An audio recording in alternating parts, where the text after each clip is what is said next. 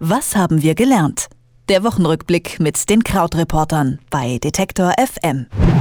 Darf er das einfach so machen? Das fragen sich wahrscheinlich gerade viele US-Amerikanerinnen und Amerikaner und auch im Ausland sorgt Präsident Trumps Ankündigung, den nationalen Notstand ausrufen zu wollen, für viel Kritik. In unserem Wochenrückblick schauen wir außerdem auf Deutschland. Da steigt nämlich die Zahl antisemitischer Übergriffe. Außerdem blicken wir noch einmal über den Atlantik. In den USA wurde der mexikanische Drogenbaron El Chapo in allen Anklagepunkten für schuldig befunden. Über die Themen der Woche spreche ich wie immer mit Krautreporter Christian Fahrenbach. Hallo Christian. Hallo Philipp.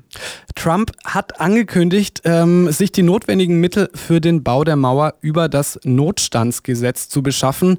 Das würde ihm erlauben, Geld aus dem Militärhaushalt für andere Zwecke zu nutzen. Es wäre allerdings nicht das erste Mal, dass das Gesetz zum Einsatz kommt.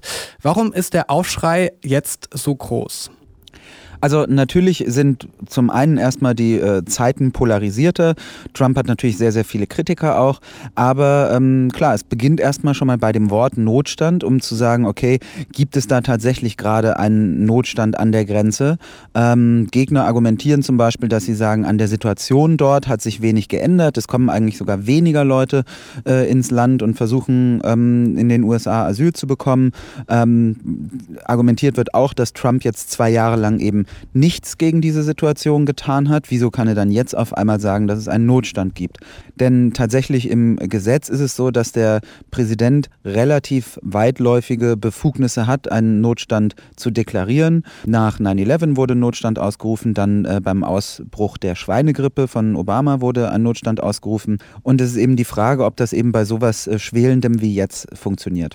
Die, das große Grundproblem ist eben, wenn Trump das macht, dass es äh, äh, letztlich sich darüber hinwegsetzt, dass normalerweise der Kongress das Recht hat, über den Haushalt zu entscheiden. Also das heißt hier Power of the Purse. Und ähm, das ist dann eben die, die im nächsten Schritt dann die weitere Frage. Dann äh, lass uns mal darüber sprechen, ob dieses Notstandsgesetz auch gesellschaftliche Folgen haben könnte.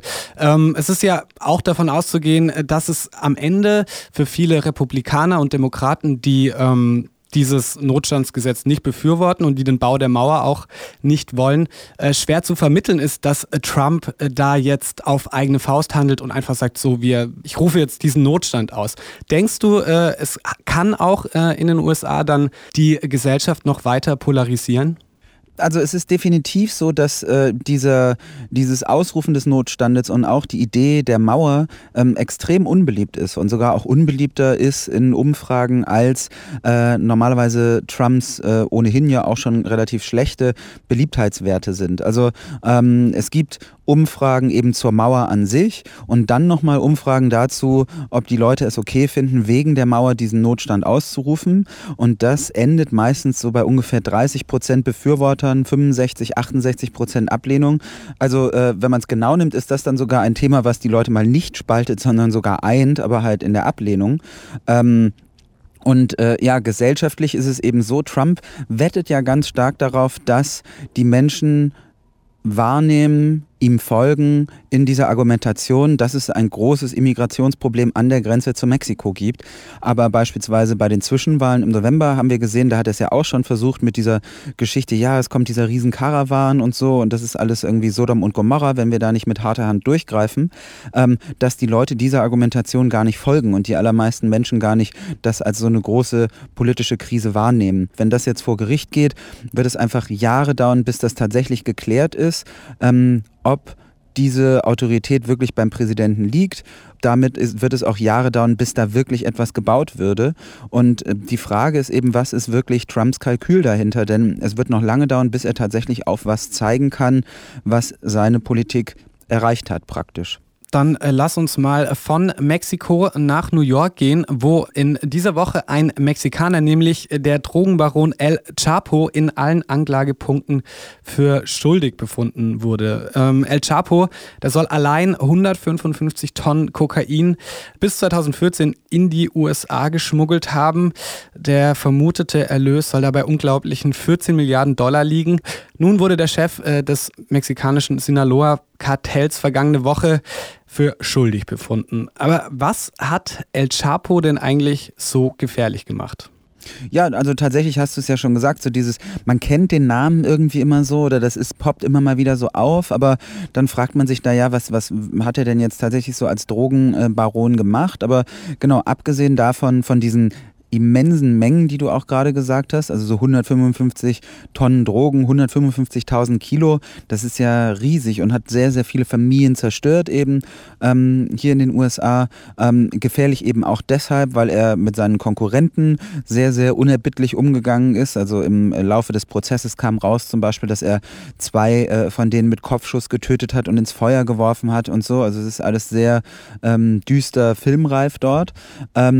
Und äh, ja, es ist eben jetzt so, dass äh, er auch zweimal ausgebrochen ist schon aus dem äh, Gefängnis. Das war, als er noch in Mexiko festgenommen worden war.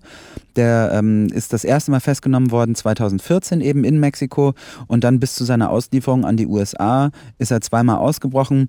Auch dieser Teil sozusagen ist dann äh, sehr, sehr filmreif. Und jetzt ist eben die Frage, was tatsächlich das Strafmaß sein wird. Also in den USA ist das immer so, dass äh, zu, im ersten Moment nur entschieden wird, okay, ist er jetzt schuldig oder nicht. Und im zweiten Schritt wird jetzt äh, in einigen Monaten, vermutlich im Juni, verkündet, was das Strafmaß ist. Und ähm, bei der Anklage ähm, geht man davon aus, dass er jetzt eben lebenslang in Haft kommen wird und äh, ohne vorzeitige Entlassung. Aber ähm, er soll eben natürlich auch in so ein Hochsicherheitsgefängnis in, in den Bergen gebracht werden. Zum Schluss äh, nochmal nach Deutschland. Da zeigt die Kriminalstatistik für 2018 einen äh, deutlichen Anstieg antisemitischer Angriffe. Warum gibt es in Deutschland auf einmal wieder mehr antisemitische Übergriffe? Ja, das ist äh, eben die große Frage. Ich meine, immer bei so Kriminalitätsstatistik ist natürlich eine Vermutung zu sagen, okay, gibt es vielleicht ein geändertes Anzeigeverhalten? Sind die Leute vielleicht einfach sozusagen nur ähm, sich mehr dessen bewusst, dass irgendwas passiert. Aber eben bei Antisemitismus ist es ähm, ja natürlich auch so, dass wir, wenn wir genauer auf die Statistik schauen, auch ähm, einen Anstieg bei Taten finden, die sich jetzt nicht sozusagen wegdefinieren lassen, dadurch, dass jemand einfach nur etwas aufmerksamer ist. Also insgesamt in der Statistik wurden 1646 ähm, äh, antisemitische Straftaten erfasst. Das ist allein schon ein Plus von ungefähr 10 Prozent gegenüber der Zahl von 2017. Ähm, und dann gibt es noch so eine kleine, kleinere Kategorie von Gewalttaten, ähm, also eben Gewalttaten gegen Personen. Ähm, und diese Zahl stieg von 37 auf 62 Fälle. Das klingt jetzt auch immer noch nicht nach so wahnsinnig viel, aber ist natürlich trotzdem im Schnitt mehr als einer pro Woche. 43 Menschen wurden wegen ihrer Religion verletzt, was ja auch schon einfach äh, eine, eine sehr ähm, ja, bedenkenswerte Zahl ist. Ähm, und was dann noch ganz interessant war, finde ich, in diesen Zahlen ist, dass zu all diesen Taten die Zahl derjenigen, mit denen dann tatsächlich was passiert, so wahnsinnig gering ist. Also es gab äh, 857 Tatverdächtige, nur 19 davon wurden festgenommen und in keinem Fall gab es einen Haftbefehl. Also das spielt auch so ein bisschen immer dieser Debatte in die Hände zu sagen, ähm, naja, ist, ist das irgendwas, wo ähm, die Polizei oder der Strafverfolgungsapparat vielleicht zu lax ist? Mit Christian Fahrenbach habe ich wie immer über die Themen der Woche gesprochen. Vielen Dank für das Gespräch, Christian. Danke, Philipp. Bis dann. Tschüss. Was haben wir gelernt? Der Wochenrückblick mit den Krautreportern bei Detektor FM.